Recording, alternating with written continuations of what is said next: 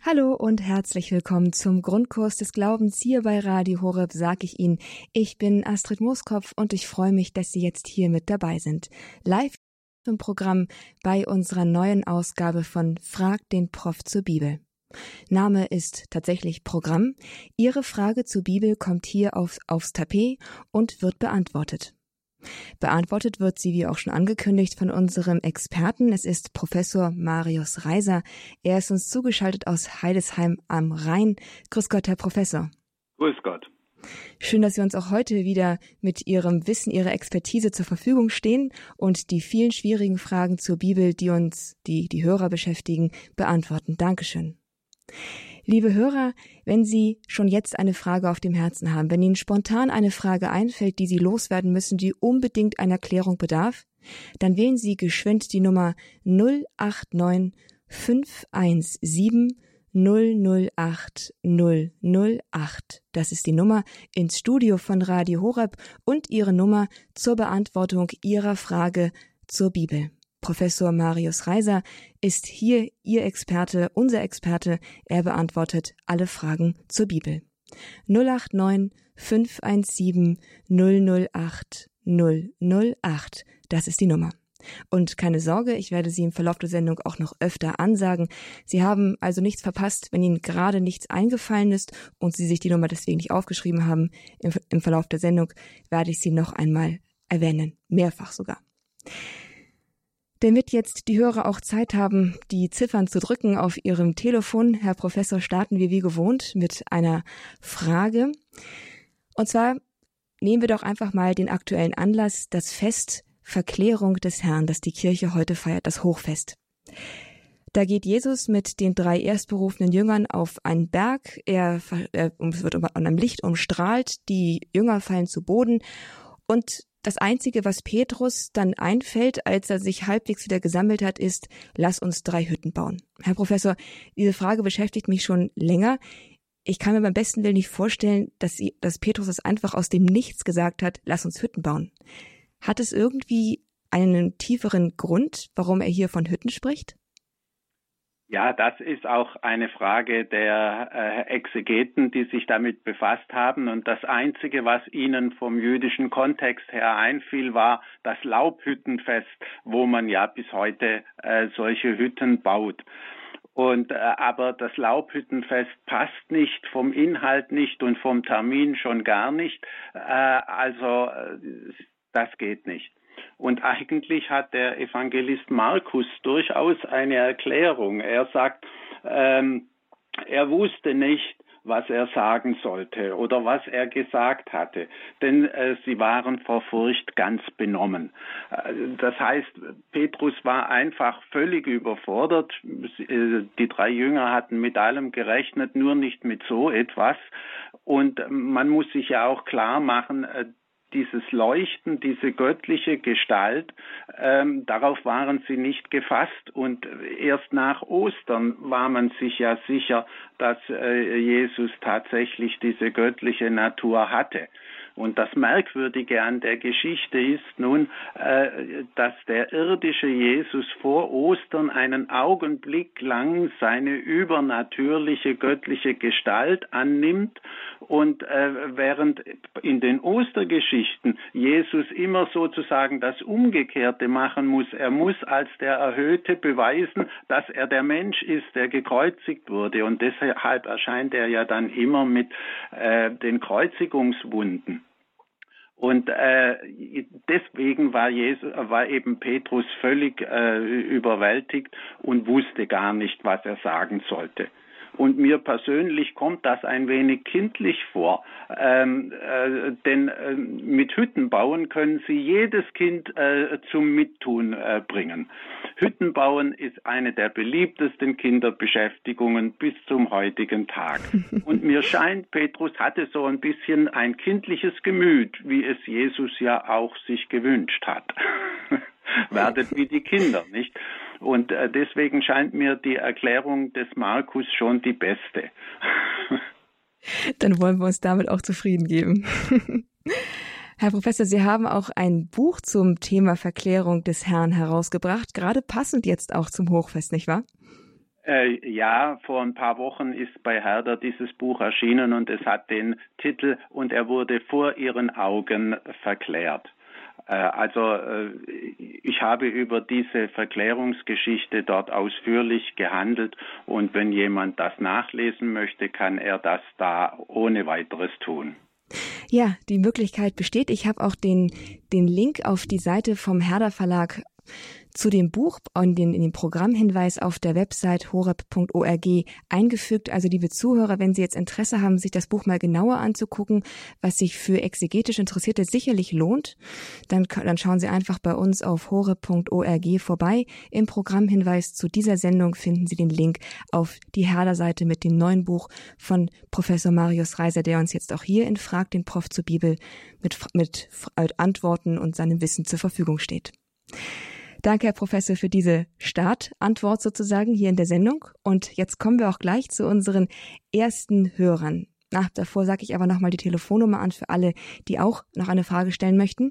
Die Telefonnummer, liebe Zuhörer, das, das ist die 089 517 008 008. Das ist die Nummer, damit Sie Ihre Frage zur Bibel beantwortet bekommen. Und jetzt zu unserem ersten Hörer. Er erreicht uns aus Feldkirch und möchte gerne anonym bleiben.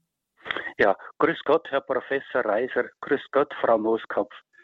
Äh, ich hätte äh, eine Frage zu Wortbedeutungen. Und zwar beim Paulus, glaube ich, heißt es mit Freimut predigen und so. Was bedeutet Freimut genau?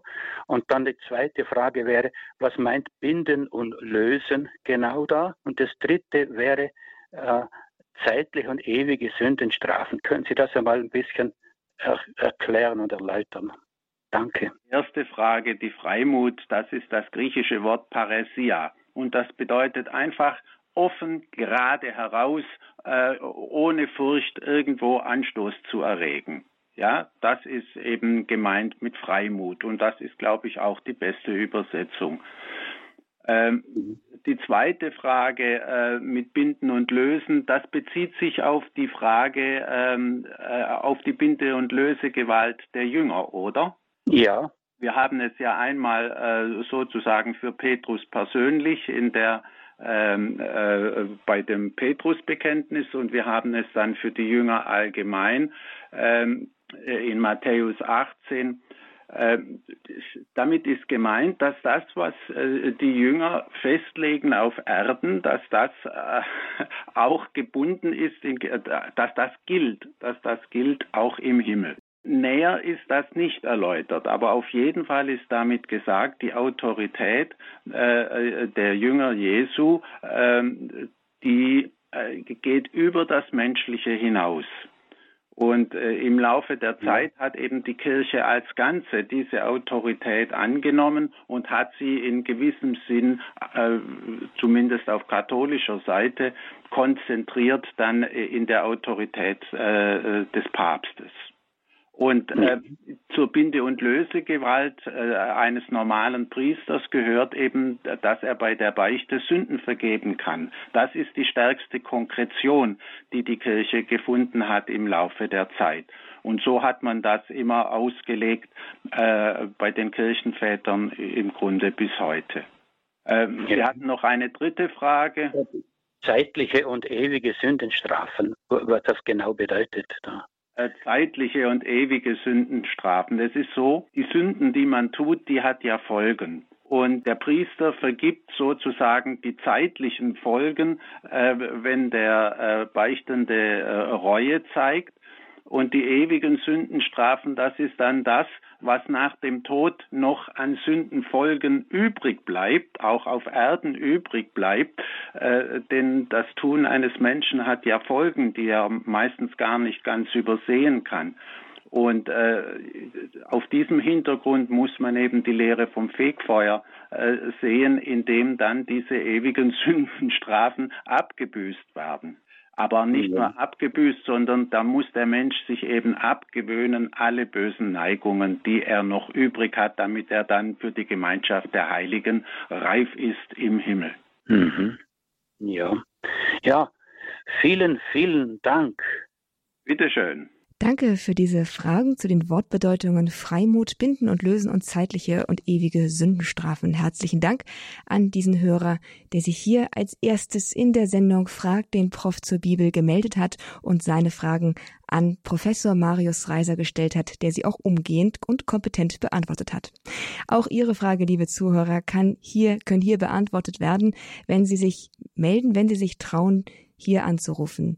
Die Nummer zu mir ins Studio, zu uns ins Studio ist die 089 517 008 008. Und da ist es keine Schande, wenn man sich hier meldet, denn die Bibel ist keineswegs in allen Punkten selbsterklärend und besser man fragt nach, als dass man sich mit so einem vagen Halbwissen, Halbverständnis der Bibel herumschlägt und da möglicherweise im Glauben auch nicht vorwärts kommt. Also werden Sie Ihre Frage zur Bibel hier lieber los und rufen Sie an unter der 089 517 008 008. Es ist eine Bereicherung für die ganze Hörergemeinschaft, die hier auch zuhört. Eine kurze Zwischenbemerkung. Ich wurde eben von einer freundlichen Hörerin daran, darauf aufmerksam gemacht, dass das dass das Fest heute kein Hochfest ist. Und das will ich dann auch gleich weitergeben, falls jemand sich das sozusagen von mir übernommen hat. Heute feiern wir das Fest Verklärung des Herrn. Das ist kein Hochfest. Ganz richtig. Aber bei den Orthodoxen ist es ein Hochfest. Und das ist ein Unterschied zwischen der orthodoxen Kirche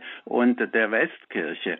Nicht bei den Orthodoxen ist das eines der zwölf großen Kirchenfeste im Jahr.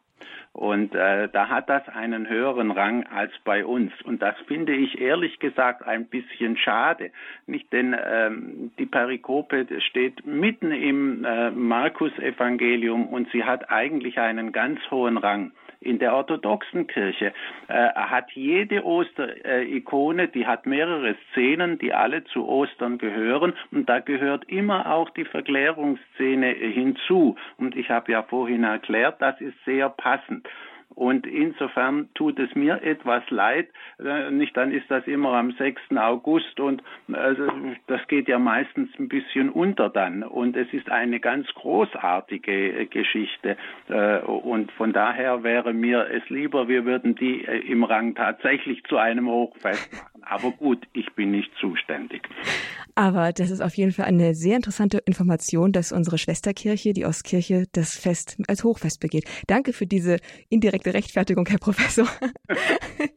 Und dann kommen wir jetzt zu unserem nächsten Hörer, zu unserer nächsten Hörerin. Sie erreicht uns aus Chemnitz. Hallo, Frau Tümmler. Wie ist Ihre Frage an den Professor? Es ist keine Frage. Ich gebe nur an Auskunft und Antwort auf eine Frage, die in der vorigen Sendung gestellt wurde von einer Hörerin, die also Aufklärung erwartet hat von diesem allen bekannten Wort von Jesus, äh, wenn man mit mir, dem es mit mir, mit dem Unschuldigen so macht, mich, ihr Messias, zu verleugnen, wie werden es dann die Feinde mit denen tun, die in dieser Verleugnung verhärtet sind?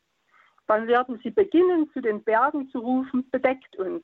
Denn wenn solche Dinge mit dem grünen Holz geschehen, was wird mit dem dürren geschehen? Und da ist bei den meisten äh, keine, äh, kein Wissen darum, was mit dem, mit dem dürren und mit dem grünen Holz gemeint ist. Und äh, Jesus gibt ja eindeutig Antwort, dass er praktisch der Unschuldige ist, das grüne Holz, ja, und das Dürre, das Dürre, da wird Jerusalem mit seiner ganzen Bevölkerung und vor allen Dingen mit den, mit den Pharisäern, den Oberen, als das Dürreholz bezeichnet, weil die ihn verleugnet haben.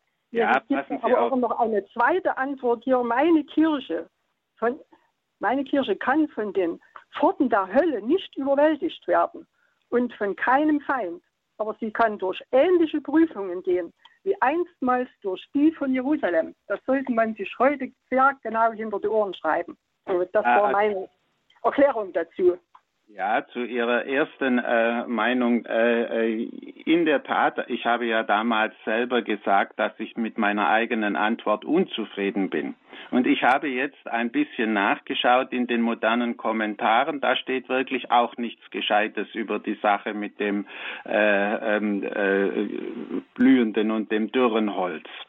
Ähm, dann habe ich noch nachgesehen bei Thomas von Aquin in seiner Catena Aurea.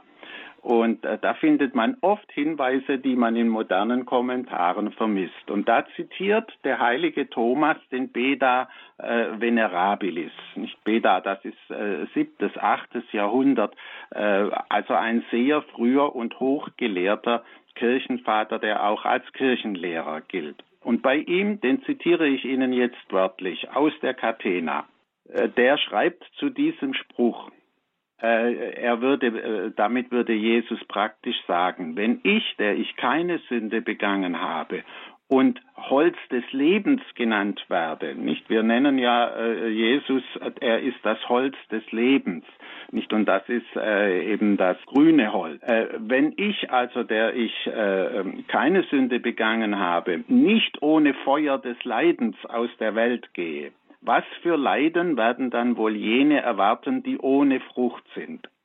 Und mit jenen, die ohne Frucht sind, äh, meint Beda alle Menschen, die sündig sind, auch, auch Christen, die sündig sind. Nicht? Und äh, wenn also der Sündelose so etwas durchmachen muss äh, und so aus der Welt gehen muss, wie wird es dann mit sündigen Menschen erst sein? Also das erscheint mir jetzt immerhin als eine äh, wirklich gute Antwort. Äh, Ihre andere Bemerkung nicht zu der Pforte der Hölle, dazu will ich nichts weiter sagen. Natürlich, das bedeutet zunächst einfach, die Kirche wird nicht untergehen äh, unter den Angriffen äh, des Teufels und all seiner Helfershelfer. Äh, und das ist eben gemeint dem ist auch der Nachsatz wichtig, dass sie durch ähnliche Prüfungen gehen kann, wie einstmals die von Jerusalem. Durch die von Jerusalem. Das ist ja auch ein wichtiger ist, Nachsatz. Da haben Sie ganz recht, nicht? Also äh, die Kirche geht immer wieder durch schwere Prüfungen und, äh, und versagt auch immer wieder dabei. ja, auf jeden Fall eine schöne Ergänzung, eine schöne Gelegenheit, hier nochmal das Thema mit dem Grün und dem Totenholz zur Sprache zu bringen, das ja auch schon öfter erfragt worden ist in dieser Sendung. Danke, Frau Tümmler nach Chemnitz für diese Ergänzung und für diese Gelegenheit, nochmal darauf zu sprechen zu kommen. Danke dafür. Liebe Zuhörer, Sie merken schon, wir sind hier eine Fragegemeinschaft, aber auch eine Wissensteil Wissensteilungsgemeinschaft sozusagen.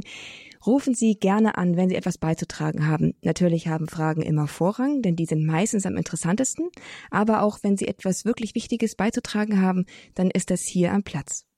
Rufen Sie an unter der 089 517 008 008. Das ist die Nummer hier zum Grundkurs des Glaubens mit Frag den Prof zur Bibel und der Professor, den wir fragen, das ist Professor Marius Reiser aus Heidesheim am Rhein. Er ist uns live zugeschaltet und beantwortet Ihre Fragen. Unser nächster, unsere nächste Hörerin, die erreicht uns aus Lehrte, das ist bei Hannover. Hallo, Frau Vollmer. Äh, guten Tag, Herr Professor. Ich habe von Professor Berger, das Neue Testament und frühchristliche Schriften. Wenn ich jetzt eine Frage zu diesen frühchristlichen Schriften habe, kann ich die Ihnen auch stellen? Stellen Sie sie, vielleicht kann ich sie beantworten. Und ja, es ist äh, der erste Clemensbrief von Clemens von Rom. Mhm. Da steht etwas über Eifersucht also Eifersucht war der Grund, dass Aaron und Mose außerhalb des Lagers nächtigen mussten. Und jetzt kommt's. Die Eifersucht brachte Datan und Abiron lebend in die Unterwelt hinab, weil sie gegen Mose, Gottes Diener, einen Aufstand angezettelt hatten. Ja, was ist da schwierig? Sind sie wirklich lebendig da runtergekommen dann? Lebensbilder, äh, lebens in die Unter. Ich meine, äh, sonst konnten sie doch vor Christus höchstens, wenn sie gestorben sind, dahin kommen. Äh, nein, wissen Sie, damit ist einfach gemeint, äh, wenn Sie die Geschichte nachlesen, dann äh, ist das ja so, dass diese äh, Gegner und Verfolger des Mose, da öffnet sich die Erde und sie verschwinden in der Unterwelt. Und das ist gemeint mit lebend. Nicht, das ist also ah. nicht, dass die dann sterben und anschließend nach dem Tod eben nicht in den Himmel, sondern in die Hölle kommen, sondern äh, dass die völlig überrascht, überraschend bei gesundem Leib äh, von der Erde Erde verschluckt werden. Wow. So ist das dargestellt und so nimmt es Clemens. Ja. Gewaltig, gewaltig. Und dann habe ich aus dem gleichen Brief noch eine Frage, Kapitel 6. Auch Frauen wurden wegen Eifersucht verfolgt. wie die Danaiden und Dirken haben sie schreckliche und frevelhafte Misshandlungen erlitten. Danaiden ist klar, die Töchter vom König Danaus. Aber wer waren die Dirken? Das konnte ich nirgends rauskriegen. Dirken? Dirken, Dirken mit D. Dirken. Ja, ja also. Wer, wer Dirken. waren die denn? Es tut mir leid, also äh, in der antiken Mythologie bin ich äh, nicht ganz so bewandert, da sind mir die noch nicht begegnet. Aber diese alten Kirchenväter wissen über die griechische Mythologie besser Bescheid als ich. Gut, ja. Ähm, also das war eigentlich alles, was ich wissen wollte. Ja, also ich, ich weiß ich bedanke, nicht. Ich bedanke mich trotzdem. Da, aber der Brief ist sehr interessant. Das sind tolle Sachen, die da stehen. Äh, äh dieser Brief ist äh, geschichtlich sehr wichtig. Er ist aus den äh, Anfang der 90er Jahre äh, ja. und ist damit ein sehr frühes Zeugnis und vor allem ein frühes Zeugnis dafür, dass Rom sich eine Autorität ange äh, also sich als Autorität betrachtet hat, die auch einer ja. Kirchengemeinde in Griechenland was zu sagen hatte. Ja, Clemens gilt als der älteste römische Bischof, nach der Bischofsliste als Schüler des heiligen Petrus. Nach Petrus kam Linus, Kletus und dann kam dieser Clemens. Ja, und, und wenn Sie mal nach Rom kommen, gehen Sie unbedingt nach San Clemente gleich bei, bei dem Kolosseum. Es ist eine der Aha. schönsten und beeindruckendsten Kirchen mit einer wunderbaren Archäologie. Sie können hinuntersteigen ah. bis zum Jahr 64. Wow. Ja, man sieht noch die Brandspuren aus dem berühmten römischen Brand des Jahres 64. Clemens sind Sie an einer guten Adresse. Frau Vollmer, sind, wurden Ihre Fragen beantwortet? Ja, ich bedanke mich. Ja, alles Ein, klar. Ein herzlichen Dank an Sie, Frau Vollmer, und ein Gruß nach Lehrte bei Hannover. Und ja, danke für diese Reiseführerinformation hier in der Sendung Frag den Prof zur Bibel bei Radio Horeb. Mein Name ist Astrid Mooskopf und hier ist live auf Sendung der Professor Marius Reiser. Er beantwortet ebenso live Ihre Fragen. Dafür müssen Sie aber hier anrufen in der Sendung unter der 089 517 008 008. Das ist die Voraussetzung, damit Sie überhaupt auf Sendung geschaltet werden können und Ihre Frage loswerden können. Aber wenn Sie nicht sofort durchkommen, nicht sofort aufgeben, denn die Leitungen sind ziemlich voll und natürlich, naja, ein paar Versuche lohnen sich vielleicht schon, wenn Sie Ihre Frage hier stellen möchten. 089 517 008 008. Kommen wir gleich jetzt zur nächsten Hörerin. Es ist Frau Psychon aus Hürth. Grüß Gott, hallo. Ja, grüß Gott. Ich wollte den Professor nicht unbedingt zur äh, Bibel fragen, sondern ähm, ich, ich äh, diskutiere ja manchmal mit Bekannten, sogar mit Priestern, und die behaupten, äh, die Erscheinungen von Medjugorje wären noch nicht anerkannt von der Kirche.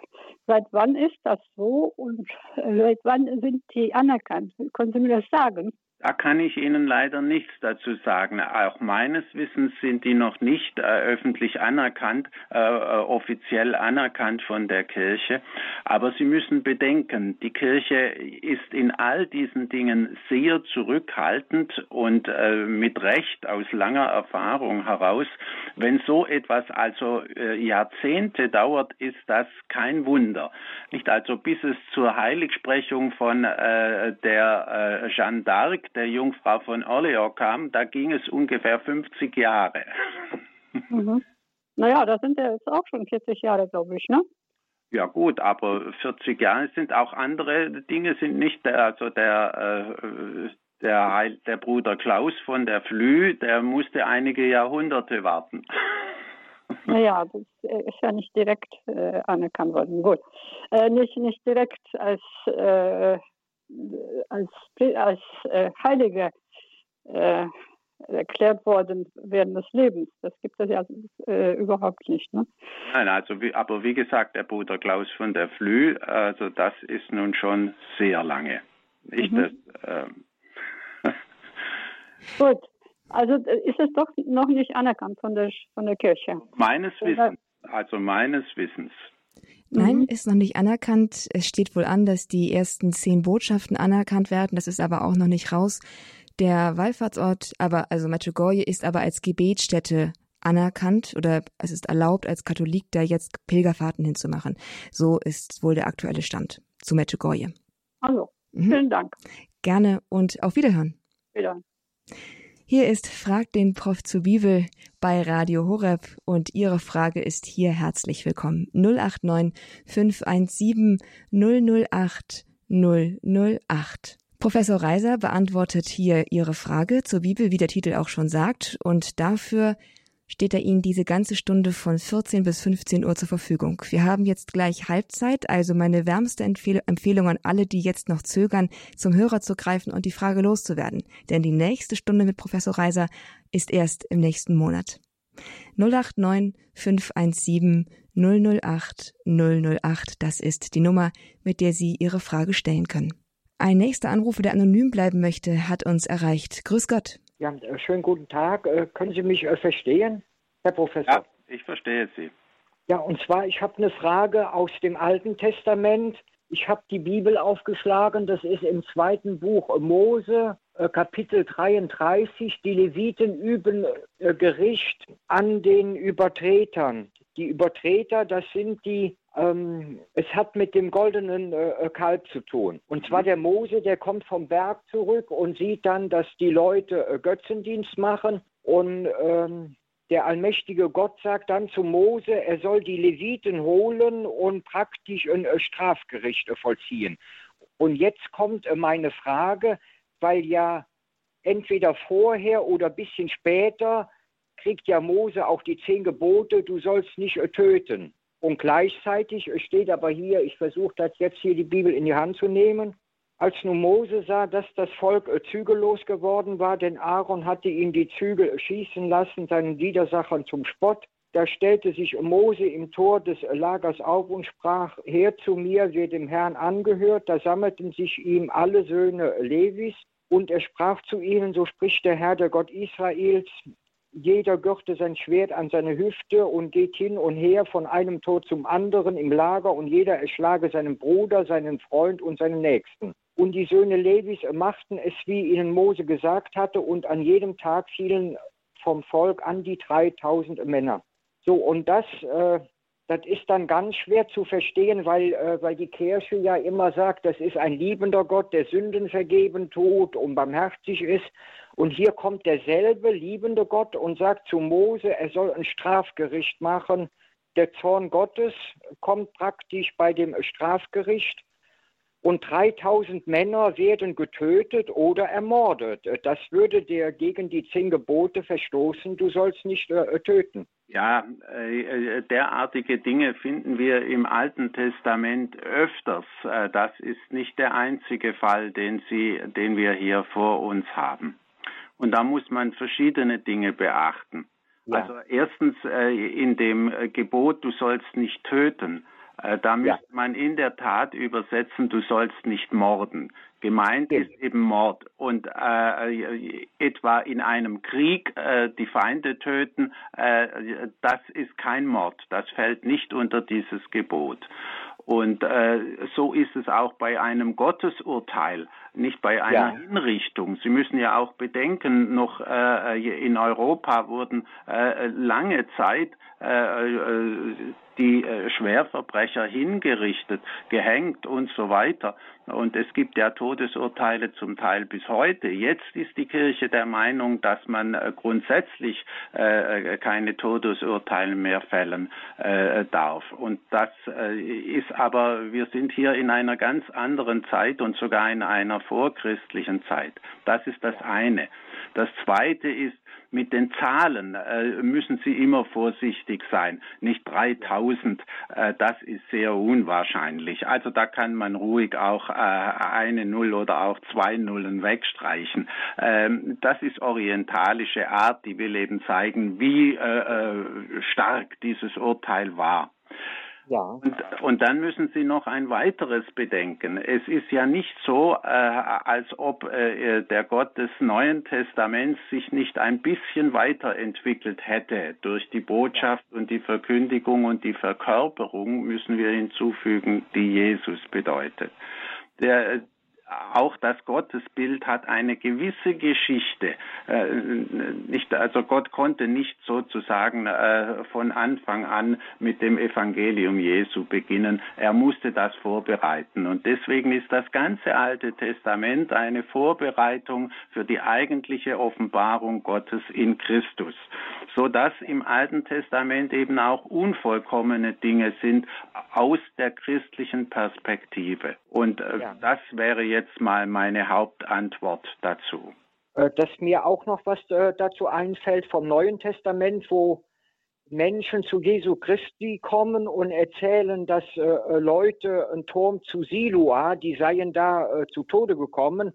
Und da sagt Jesus Christus, meint ihr, dass es nur den Leuten, und zwar Jesus Christus sagt, ja, wer keine Buße tut, kann nicht ins Reich Gottes kommen im ähm, äh, Neuen Testament. Und ja. Buße soll praktisch bedeuten, die Menschen sollen zu allen Zeiten, aber jetzt auch in der Gegenwart, ihre Sünden äh, bekennen und bereuen. Das ist und, äh, richtig. Ja, aber wir und, hier ein bisschen was durcheinander. Im Neuen Testament, das ist Lukas 13. Ja. Äh, äh, da, da, nimmt Jesus keine Stellung. Das sind, ist offenbar ein Turm umgefallen und hat Leute erschlagen. Das ist das erste Beispiel, das Jesus bringt. Und nun haben die Menschen damals geglaubt, wenn jemand auf diese Weise ums Leben äh, kommt, dann muss er besonders sündig sein. Und, ja, äh, und, äh, und äh, Jesus kommentiert das nicht, er, sondern er sagt, ja glaubt ihr das seien bloß Sünder gewesen, ihr alle seid ja. genauso Sünder und hätten vielleicht dasselbe verdient. Also überlegt euch gut, ob ihr wirklich besser seid als diese armen Leute, die es getroffen hat. Aber er sagt nicht, das waren große Sünder und deswegen sind sie erschlagen worden, sondern er sagt ja. eben, nehmt das doch mal ein Beispiel, um euch selbst zu besinnen würde denn Jesus Christus auch, äh, dass ich das ähm, äh, Evangelium äh, so verstehen kann, dass Jesus Christus ähm, äh, predigt, der Zorn Gottes bleibt über allen sündigen Menschen unter der Voraussetzung, falls ein sündiger Mensch Buße tut und seine Sündenschuld bereut, dann bleibt der Zorn Gottes äh, nicht über einem Menschen. Aber äh, solange ein Mensch sich äh, gegen Gott äh, rebellieren tut und auflehnt, dann. Ja, also das kann man durchaus so sagen. Und bei Paulus steht das ja auch ziemlich deutlich äh, mit ähnlichen Worten, nicht? Der, der Zorn Gottes geht über alle, die die Wahrheit niederhalten und die sündigen gegen äh, seine Gebote. Das ist ja klar. Nur muss ja. man sich wieder eines klar machen, der Zorn Gottes ist nicht dasselbe wie der Zorn eines Menschen. Das ist nicht ja. eine Emotion sondern ja. wenn vom Zorn Gottes in der Heiligen Schrift die Rede ist, und das gilt für das Alte Testament wie für das Neue, dann ist damit gemeint, äh, äh er ist der Richter und als Richter äh, ist er unzufrieden äh, mit äh, diesem äh, mit mit der Sünde des Menschen und äh, diese Sünde rächt sich. Er muss nicht rächen, aber die Sünde rächt sich. Und das ist eine und, äh, Erfahrung, die wir immer wieder machen. So, und, äh, Jesus Goethe Christus, konnte äh, einmal schreiben, und alle Schuld rächt sich auf Erden. Ein ganz ungewöhnliches Goethe-Wort. Und äh, Jesus Christus äh, würde aber praktisch zu allen Menschen durch die Kirche äh, äh sagen, nur die äh, können ins Himmelreich äh, kommen oder nur die Menschen, nur den Menschen steht die Tür für das Reich Gottes offen, die ihre Sündenschuld äh, von Herzen äh, bereuen. Und ja, das ist richtig. Ich würde aber jetzt dieses nur ein ganz klein wenig einschränken. Nicht? Also äh, er sagt, wir müssen unsere äh, Sündenschuld bereuen und gut machen, was wir gut machen können. Aber das Zweite ist eben, äh, äh, Gott ist immer barmherzig und seine Gnade ist eine zuvorkommende Gnade. Das heißt, mit seiner Gnade können wir auch je jederzeit bereuen und gut machen. Ja, Welch ein tröstliches Wort. Danke für diese zahlreichen Fragen an unseren anonymen Hörer, der sich hier gemeldet hat in Frag den Prof zur Bibel. Und das soll auch eine Einladung an Sie sein, liebe Zuhörer, die Sie sich noch nicht gemeldet haben, hier Ihre Frage persönlich zu stellen. 089 517 008 008. Das ist die Nummer in die Sendung hier bei Radio Horeb mitten hinein mit Ihrer Frage, die nicht nur Ihnen hilft, sondern mit Sicherheit auch anderen Hörern, die vielleicht die Frage entweder nicht so formulieren können oder die sich nicht trauen, sie zu stellen. 089 517 008 008, die Nummer zu Frag den Prof zur Bibel mit Professor Marius Reiser aus Heidesheim am Rhein. Ich bin Astrid Mooskopf, schön, dass Sie mit dabei sind. Unsere nächste Hörerin erreicht uns aus Ulm-Mittelberg. Grüße Sie, Frau Brandl. Grüß Gott. Hallo. Grüß Gott, Herr Pfarrer Dr. Reiser. Also, Ohne Pfarrer. Äh, meine... Richtig. Herr Professor Dr. Reiser, Entschuldigung. Gut, also nochmal zu der, der ersten Frage von, von Frau Mooskopf. Die hat ja äh, gefragt, warum Petrus also da diese Hütte bauen wollte. Und ich, ich lese immer jeden Morgen das Evangelium auf der Website von Radio Horeb und da ist ein Kommentar vom Papst Leo und der sagt da, also das ist so, dass die Herrlichkeit, dass Petrus die Herrlichkeit eben schon des Himmels gesehen hat und deswegen wollte er da Hütten bauen und äh, Gott hat dann diese Wolke, ist ja Gott Vater mit der Wolke darüber gekommen und hat äh, eben also das äh, weggenommen, damit diese Herrlichkeit nicht schon vor dem Tod, vor der Kreuzigung Jesu Christi vorweggenommen ist. Also das finde ich also sehr interessant zu unserem heutigen Fest und ich bedauere es auch sehr, dass es kein Hochfest ist, weil es ja die Auferstehung Jesu zeigt und unsere Auferstehung und auch seine Wiederkunft. Das war es eigentlich, mein Beitrag. Dankeschön. Ja, ich bin ganz einig mit Ihnen und äh, was der Papst Leo da, dazu gesagt hat, das entspricht ungefähr dem, was ich ja vorhin auch ausgeführt habe. Nicht also hier äh, zeigt sich die äh, österliche Natur am vorösterlichen Jesus und äh, das ist ganz ungewöhnlich. Aber insofern ist es äh, eine ganz außerordentliche Wundergeschichte. Übrigens der einzige Fall, wo in der irdischen Zeit Jesu ein Wunder an ihm selbst geschieht. Ja, an ihm selbst. Und zwar so, dass man es mit den Augen sehen kann. Was ist bei der Taufe? Da kommt doch die Taube auf ihn herab. Äh, aber das geschieht ja, äh, ja, in gewisser Weise kann man auch hier sagen, es geschieht an ihm selbst. Es ist ja auch ein Bezug auf die Taufe, die Himmelsstimme, die äh, zu den Dreien spricht, die spricht ja bei der Taufe äh, zu Jesus. Also insofern sind die beiden auch verbunden, aber es geschieht nicht an ihm selber etwas, äh, was man mit Augen sehen kann mhm. bei der Taufe. Sehr interessant.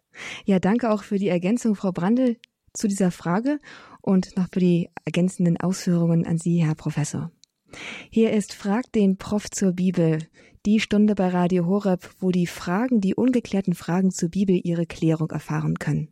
Und zwar sind das keine Fragen, die die Redaktion vorbereitet hat, sondern es sind Fragen sozusagen mitten aus dem Leben, aus ihrem Leben gegriffen, aus ihrem Leben mit der Bibel. Denn sie stellen die Fragen hier selber. Das können Sie tun, wenn Sie anrufen unter der 089 517 008 008. Professor Marius Reiser steht Ihnen bis um 15 Uhr zur Verfügung mit seinem ganzen Wissen und wird Ihre Frage zur Bibel beantworten. Schön, wenn Sie sich trauen, nicht nur für sich selbst, sondern für viele andere, die vielleicht eine ähnliche Frage haben. Eine nächste Hörerin hat uns erreicht, und zwar aus der Oberpfalz. Grüß Gott, hallo. Ja, ja, grüß Gott, hallo. Grüß Gott miteinander. Ich hätte eine Frage. Wenn man immer betet, und dieses Gebet, ewiger Vater, ich opfere dir auf den Leib und das Blut, die Seele und die Gottheit. Wie können wir das aufopfern? Kann doch eigentlich bloß Jesus. Ähm, das ist in der Tat ein äh, traditionelles, altes Gebet und aufopfern meint ja, man erträgt es oder man äh, äh, nimmt es als etwas Gottgegebenes hin. Nicht ja, man opfert aber Jesus, heißt, ich opfere dir auf. Wir haben doch nicht die Macht. Heißt, dir zuliebe opfere ich das auf. Mhm. Mhm. Also nicht wir können Jesus Blut und, und Leib aufopfern, sondern ja, nun, der Priester bei der heiligen Messe, der tut das. Und der, der Priester handelt ja äh, stellvertretend für die Gemeinde. Ja, das ist aber doch ein privates Gebet auch. Das ist, äh, das ist richtig, aber an dieser Stelle kann ich Ihnen keine bessere Antwort geben. Äh, da müssten Sie jetzt mal einen äh, Spezialisten für die geistliche für die Ge als für die Spiritualität oder die Dogmatik befragen. Ah ja. Und da hätte ich noch eine Frage. Im Psalm 91 heißt es, auch wenn Tausende zu deiner Rechten und zu deiner Linken fallen, aber das sind ja auch Menschen, die haben ja auch Familie und gute Menschen dabei. Äh, da dürfen Sie, das ist ein Vergleich, nicht? Und es ist ein Bild. Äh, es geht ja im Psalm 91 darum, äh, dass ein Mensch, äh, der ganz im Gottvertrauen steht, dem kann nichts passieren. Und nun bringt der Psalmist ein Bild, und zwar ein sehr anschauliches Bild. Nicht, äh, da steht einer in einer Schlacht, wie sie im Altertum äh, geschlagen würde, nicht mit dem Schwert in der Hand. Und äh, links und rechts fallen Tausende, aber er selber kommt mit dem Leben davon. Das ist natürlich etwas Ungeheures. Das Bild ist ein bisschen überzogen. Also da fallen natürlich keine Tausende. Das ist wie immer mit den Zahlen. Aber er wollte eindrucksvoll schildern, nicht wie sicher man ist, wenn man äh, im Vertrauen an Gott lebt. Jawohl, also vielen Dank und einen schönen Tag noch. Dankeschön, danke für die Frage und vielleicht ist für die Frage zum Opfergebet die geeignete Sendung auch Fragt den Pfarrer zum Glauben. Da können wir das ja nochmal dann einbringen, diese Frage. Möglicherweise weiß da jemand eine befriedigendere Antwort, wobei ich diese jetzt auch gar nicht so schlecht fand. Hier ist Frag den Prof zur Bibel mit Professor Marius Reiser und hier geht es ausdrücklich um Fragen zur Bibel. Wenn Sie also die Heilige Schrift aufschlagen und auf Stellen stoßen, die es mit Sicherheit nicht wenige gibt, die Sie nicht verstehen, dann können Sie hier Klärung bekommen. Rufen Sie an unter der 089 517 008 008. Zahlreiche Fragen haben uns schon erreicht und haben diese Sendung unglaublich bereichert. Ich bin Astrid Moskow, hier ist Radio Horeb und das hier ist Ihre Stunde, um Unklarheiten zur Bibel zu beseitigen. Diese Unklarheiten, mögliche Unklarheiten, möchte auch eine anonyme Hörerin aus Heidelberg hier loswerden. Grüß Gott. Ja, grüß Gott. Ich bin jetzt ein bisschen verunsichert, weil ich nicht weiß, ob es direkt mit der Bibel oder die andere aber ich stelle sie jetzt mal, Herr Kürze halber, Versuchen Sie es. Äh, betrifft. Es geht um Maria, weil ja die Tage die Rede war, sie habe gesagt, ich fange anders an. Wenn wir also in der Ewigkeit sind, dann ist doch, äh, wir sind da verwandelt ins Bild Jesu und haben auch seine Eigenschaften, die Demut, die Sanftmut und das alles, um das wir hier so kämpfen, nehme ich mal an, oder?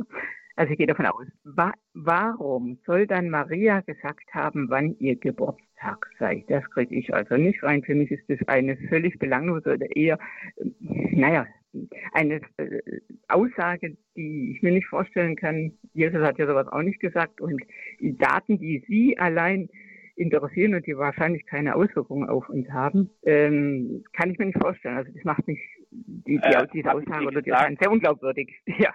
ja also äh, ja, Sie wollen nicht unterbrechen. Ja, Sie wissen, was ich meine. ja. Ich verstehe noch nicht recht die Frage. Soll Maria so. gesagt haben äh, ja. über ihren Geburtstag? Richtig, das kam vorgestern oder sowas. Also auf jeden Fall diese Woche kam das in einer Sendung. Sie habe das gesagt. Sie habe am 4. August oder glaube ich, war der Tag, hätte sie Geburtstag. Das war tatsächlich in der Sendung. Ich weiß es vom Radio Hore. Äh, war in der Gebetssendung, ja, glaube ich. Also, äh. Jetzt, jetzt, jetzt komme ich langsam drauf, worum es geht. Es ist so, in der alten Tradition hat man alles genau datiert.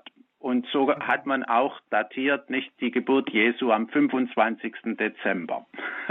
Und, äh, und so hat man alle biblischen Dinge datiert ohne dass man eigentlich große Anhaltspunkte dazu hatte in der Heiligen Schrift oder irgendwelche Nachrichten etwa über Maria, äh, die also in den Evangelien stünden oder in zuverlässiger äh, Tradition. Mhm. Äh, diese Dinge sind hauptsächlich aus liturgischen Gründen gemacht worden, damit man für die Liturgie eine schöne äh, Chronologie hat.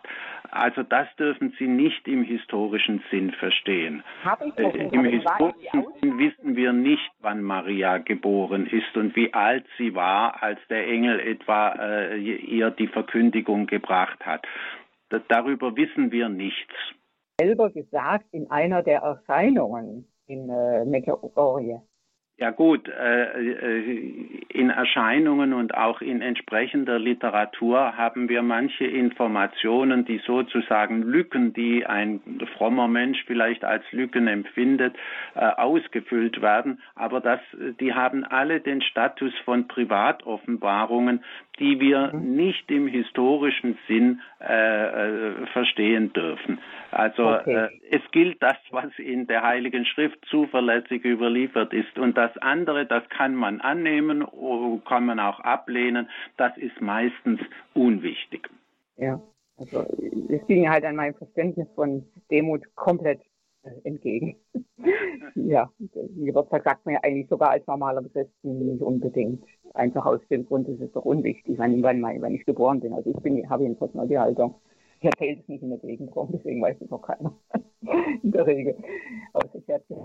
Aber jetzt äh, ganz nebenbei. Ich hatte noch eine Frage und zwar zur Frucht, weil ja so viel darauf Wert gelegt wird in der Bibel auch, dass wir Frucht bringen müssen. Und ich, mir ist einfach noch nicht klar. Jesus wirkt auf die Frucht, aber was müssen wir selber dazu tun? Ich habe ja immer Angst, zu wenig gute Werke und dergleichen zu tun. Ja, also sehr mit mir selbst beschäftigt zu sein. Ich meine, das Fruchtbringen ist, äh, wenn es eben nicht direkt über Pflanzen gesagt ist, ähm, ist eine Metapher und sie meint, dass man etwas Gutes tut.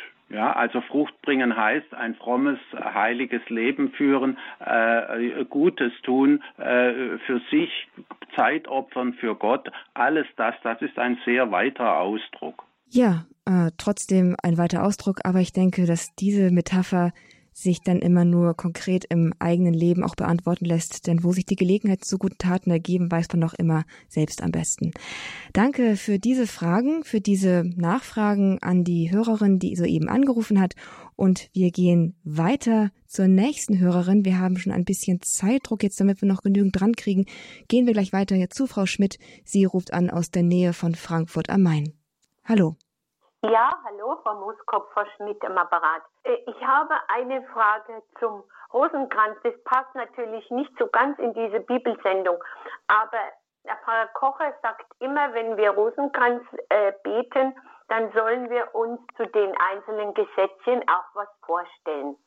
Und ich habe immer Schwierigkeiten beim schmerzhaften Rosenkranz. Und ich wollte den Herrn Professor einfach einmal bitten, dass er mir mal die Stationen erklärt, wie Jesus dann vom Hof des Pilatus zu Kaiaphas, wie er da hingeführt wird. Wenn es dann heißt, der gegeißelt wird, der mit Dornen gekrönt worden ist.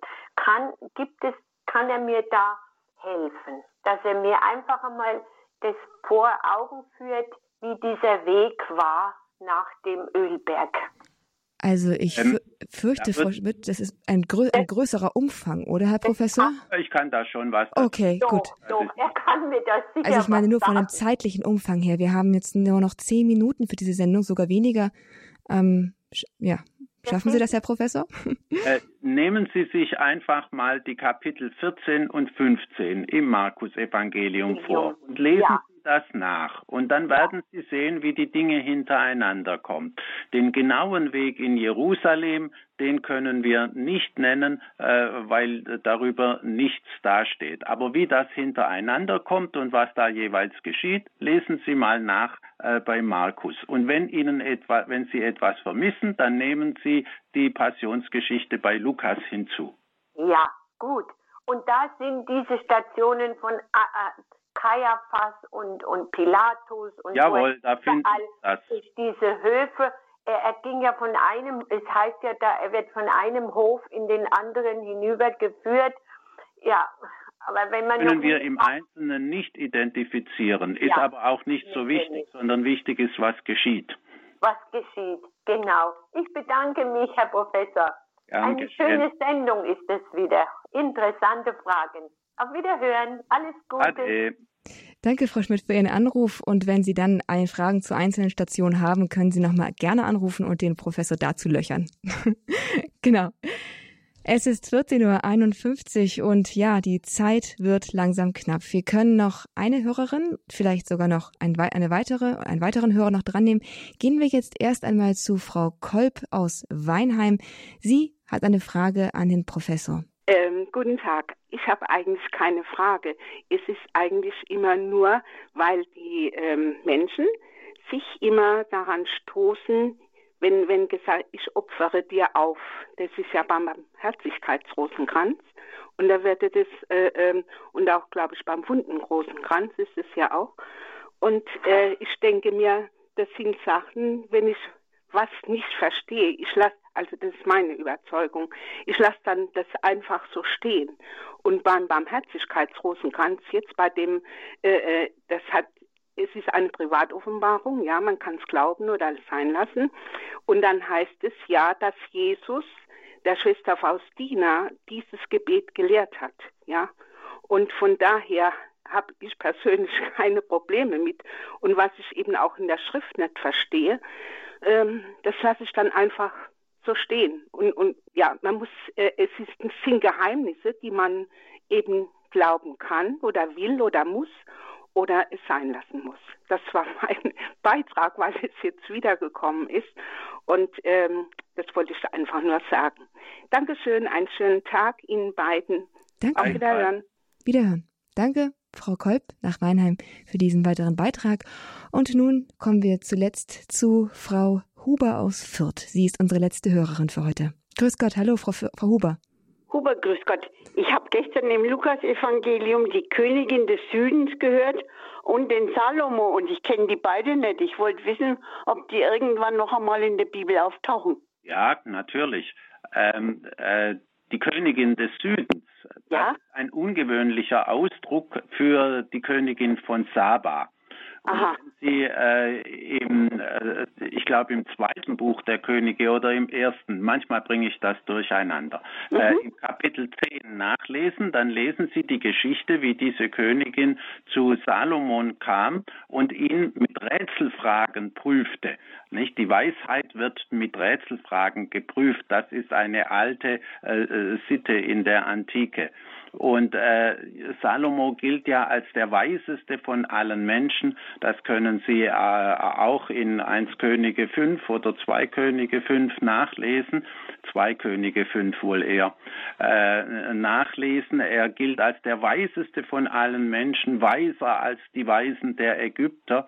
Und äh, das Besondere in diesem Wort Jesu ist, dass Jesus sagt, äh, und diese Heidin, die kam zu Salomo, weil er sie von seiner Weisheit gehört hatte. Und hier vor euch steht mehr als Salomo.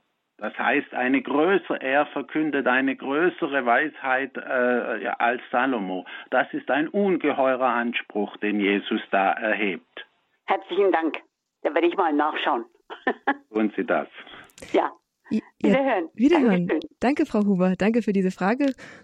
Auf jeden Fall, auch solche Fragen kann man hier stellen. Und das war unsere Abschlussfrage in Frag den Prof zur Bibel. Haben Sie alle ganz herzlichen Dank für die zahlreichen interessanten Fragen, die hier gestellt worden sind. Und natürlich nicht zuletzt an Sie, Herr Professor, einen herzlichen Dank dafür, dass Sie hier so geduldig und umfassend und kompetent die Fragen beantwortet haben. Danke. Bitte, ich tue, was ich kann. Ja, und das ist viel. Dankeschön. Liebe Zuhörer, Sie haben vielleicht am Anfang der Sendung auch noch mitbekommen, dass der Professor ein neues Buch zum Thema Verklärung des Herrn, das Fest feiert die Kirche heute, herausgegeben hat, beziehungsweise geschrieben hat. Es wurde herausgegeben. Und dazu haben wir auch einige Fragen hier in der Sendung gehabt. Dieses Buch können Sie beim Herder Verlag bestellen. Ich habe den Link im Programmhinweis zu dieser Sendung hinterlegt, sodass Sie bei, bei einem Besuch bei, bei horeb.org ganz leicht zu diesem Buch kommen können und es sich bestellen können. Also schauen Sie einfach vorbei. Bei horeb.org im Programmhinweis zu dieser Sendung finden Sie den Link auf die Herder-Website. Auf unserer Website hore.org können Sie aber natürlich auch diese Sendung noch einmal nachhören. Die ganzen Fragen, die hier der Professor beantwortet hat, die haben wir da in Kürze als Podcast für Sie bereitgestellt. Einfach nochmal reinhören. Lohnt sich mit Sicherheit auch frühere Sendungen mit Professor Reiser lohnt sich anzuhören. Sie finden das alles in unserer Mediathek unter www.horeb.org in der Rubrik Grundkurs des Glaubens. Natürlich können Sie das auch als CD bestellen, wenn Sie sich dafür einfach an unseren CD-Dienst unter der Telefonnummer 08328 921 120. Und damit, liebe Zuhörer, geht die heutige Sendung, der heutige Grundkurs des Glaubens zu Ende. Ich darf Ihnen nochmal vom Professor, von Professor Marius Reiser, der uns heute hier so mit seinem Wissen zur Seite gestanden hat, der unser Referent war, verabschieden. Einen schönen Tag Ihnen, Herr Professor, und bis zum nächsten Mal dann im September. Ja, danke. Ade. Ade, wiederhören. Und auch Ihnen, liebe Zuhörer, Gottes Segen, alles Gute und bis zum nächsten Mal. Alles Gute Ihnen, schön, dass Sie mit dabei waren. Ich bin Astrid Mooskopf.